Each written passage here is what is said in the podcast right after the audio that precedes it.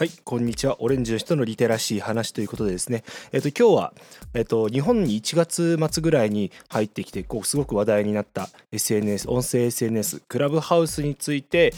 まあ、1ヶ月ぐらい僕がですね、割とがっつり使ってみた所感みたいなところをですね、少しお話ししていこうかなと思います。まあ、あのちょっとですねあの大きく分けると5つぐらいちょっとこう感想があるのでこれえっとまあ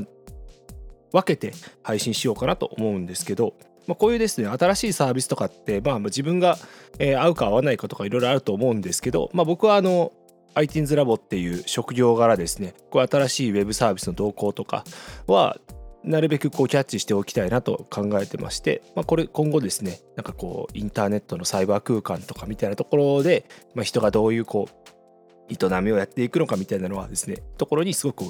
まあ、アンテナをえー、張っておりますということで、まあ、僕も早速ですねあの日本に上陸してからすぐにですねまあまあ運よく招待していただいてですねあのがっつり使っておりました。これ聞いてる皆さんどれぐらいですかね？クラブハウス使ってる方。まあ、こういうのはですね、まあ、積極的にちょっとこう新しいものなんか新しいものにちょっとこう車に構えてしまう部分とかある方結構いるかなとは思うんですけど、まあ、僕は勉強のためと思いながらなんかその流行に乗ってなんかこう盛り上がるというかまあまあ、そのですねなんかこう新しい流れみたいなとこ勉強のためにいろいろ触ってみるっていうのはすごい大事なんじゃないかなと思います。まあ、あとはですねやっぱこういうのってある程度落ち着いてからよりもやっぱその初期の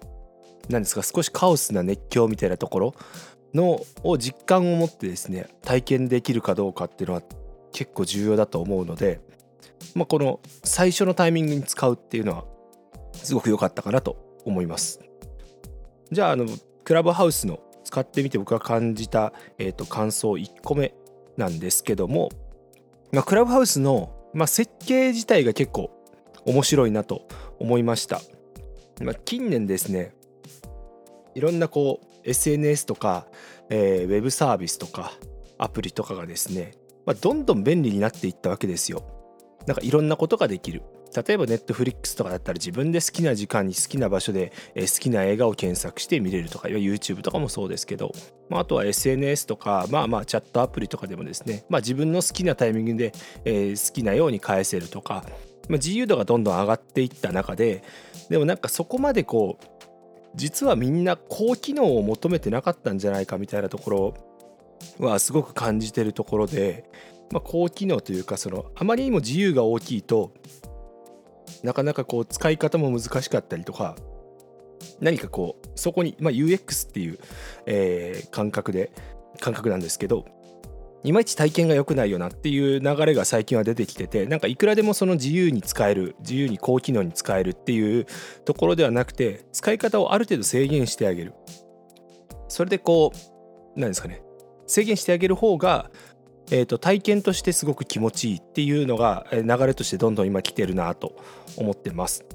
あのー、まあクラブハウスだとですね、あのー、非同期で聞くことはできないんですよ。非同期っていうのはまああの何ですか好きなタイミングで聞こうみたいな実際人が喋ってる時じゃなくてなんか後で時間ある時に聞こうとかそういうのができなかったりとかまあアーカイブ残らないんでですねとかがまあ割とこうあとはまあ音声だけであるとか、まあ、スマホだけであるとかなんか割とこう使い方がギュッとこう制限されてるところ。なんかそこになんかすごい心地いいものがあったなと思います。これがですねアーカイブが全部残って YouTube とかみたいにいつでも見れるってなるとなんかここまでこう何ですか？えっと熱狂的になるっていうことはなかったのかなと思ってます。まあ、最近どんどんですね、あの最近また新しく出てきたインスタみたいなアプリのディスポっていうやつが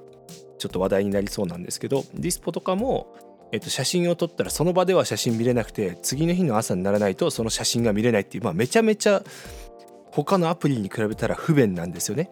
まあ、便利じゃない。でもそれがなんかこう、その制限が逆に心地いい。まあ、これはまあ昔のインスタントカメラをモデルにして作ってるアプリなんですけど、なんかこう制限をかけることによってなんかそこにこうワクワクが生まれたりとか、えーとまあ、そこの人と人との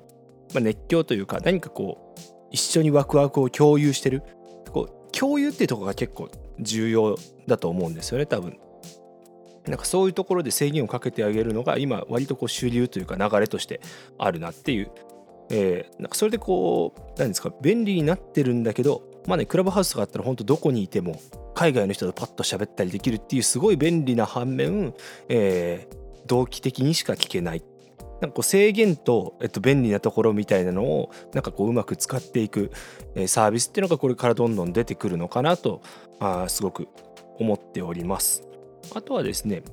すごいクラブハウスの設計のところなんですけど、まあ、割と心理的安全性の設計みたいなところが、まあ、秀逸かなと僕はすごく思いました。まあ、そのアーカイブが残らないっていうことによってですね本当にこう、えっと、雑談的に喋れる、まあ、例えばツイッターとかだったら、まあ、ある程度実名でオープンにやってる人だとまあまあすごいこう炎上リスクみたいなとか何かこうアーカイブが残っちゃう。デジタルタトゥー的なお話であったりとか黒歴史みたいなねなんか切り取りとかいろいろそういう問題とかもあってですねなんかやっぱ表の顔をしなくちゃいけないとかいう感覚が、まあ、僕とかもあるんですけどクラブハウスはですねもっともっと何ですか？うーん素に近い形でできる。なんかそこがこう気持ちいいのかなと。あとはなんかこう退出ボタンとかも気軽に押せる感じ。なんかこうパッと行ってパッと出れるみたいな。これ使ったことある人だったら分かる気がするんですけど。なんかその気楽さみたいなところ。本当に雑談ベースで使えるような、えー、設計にすごくなされてるなと、えー、思いました。なんかこの辺が結構何ですかね？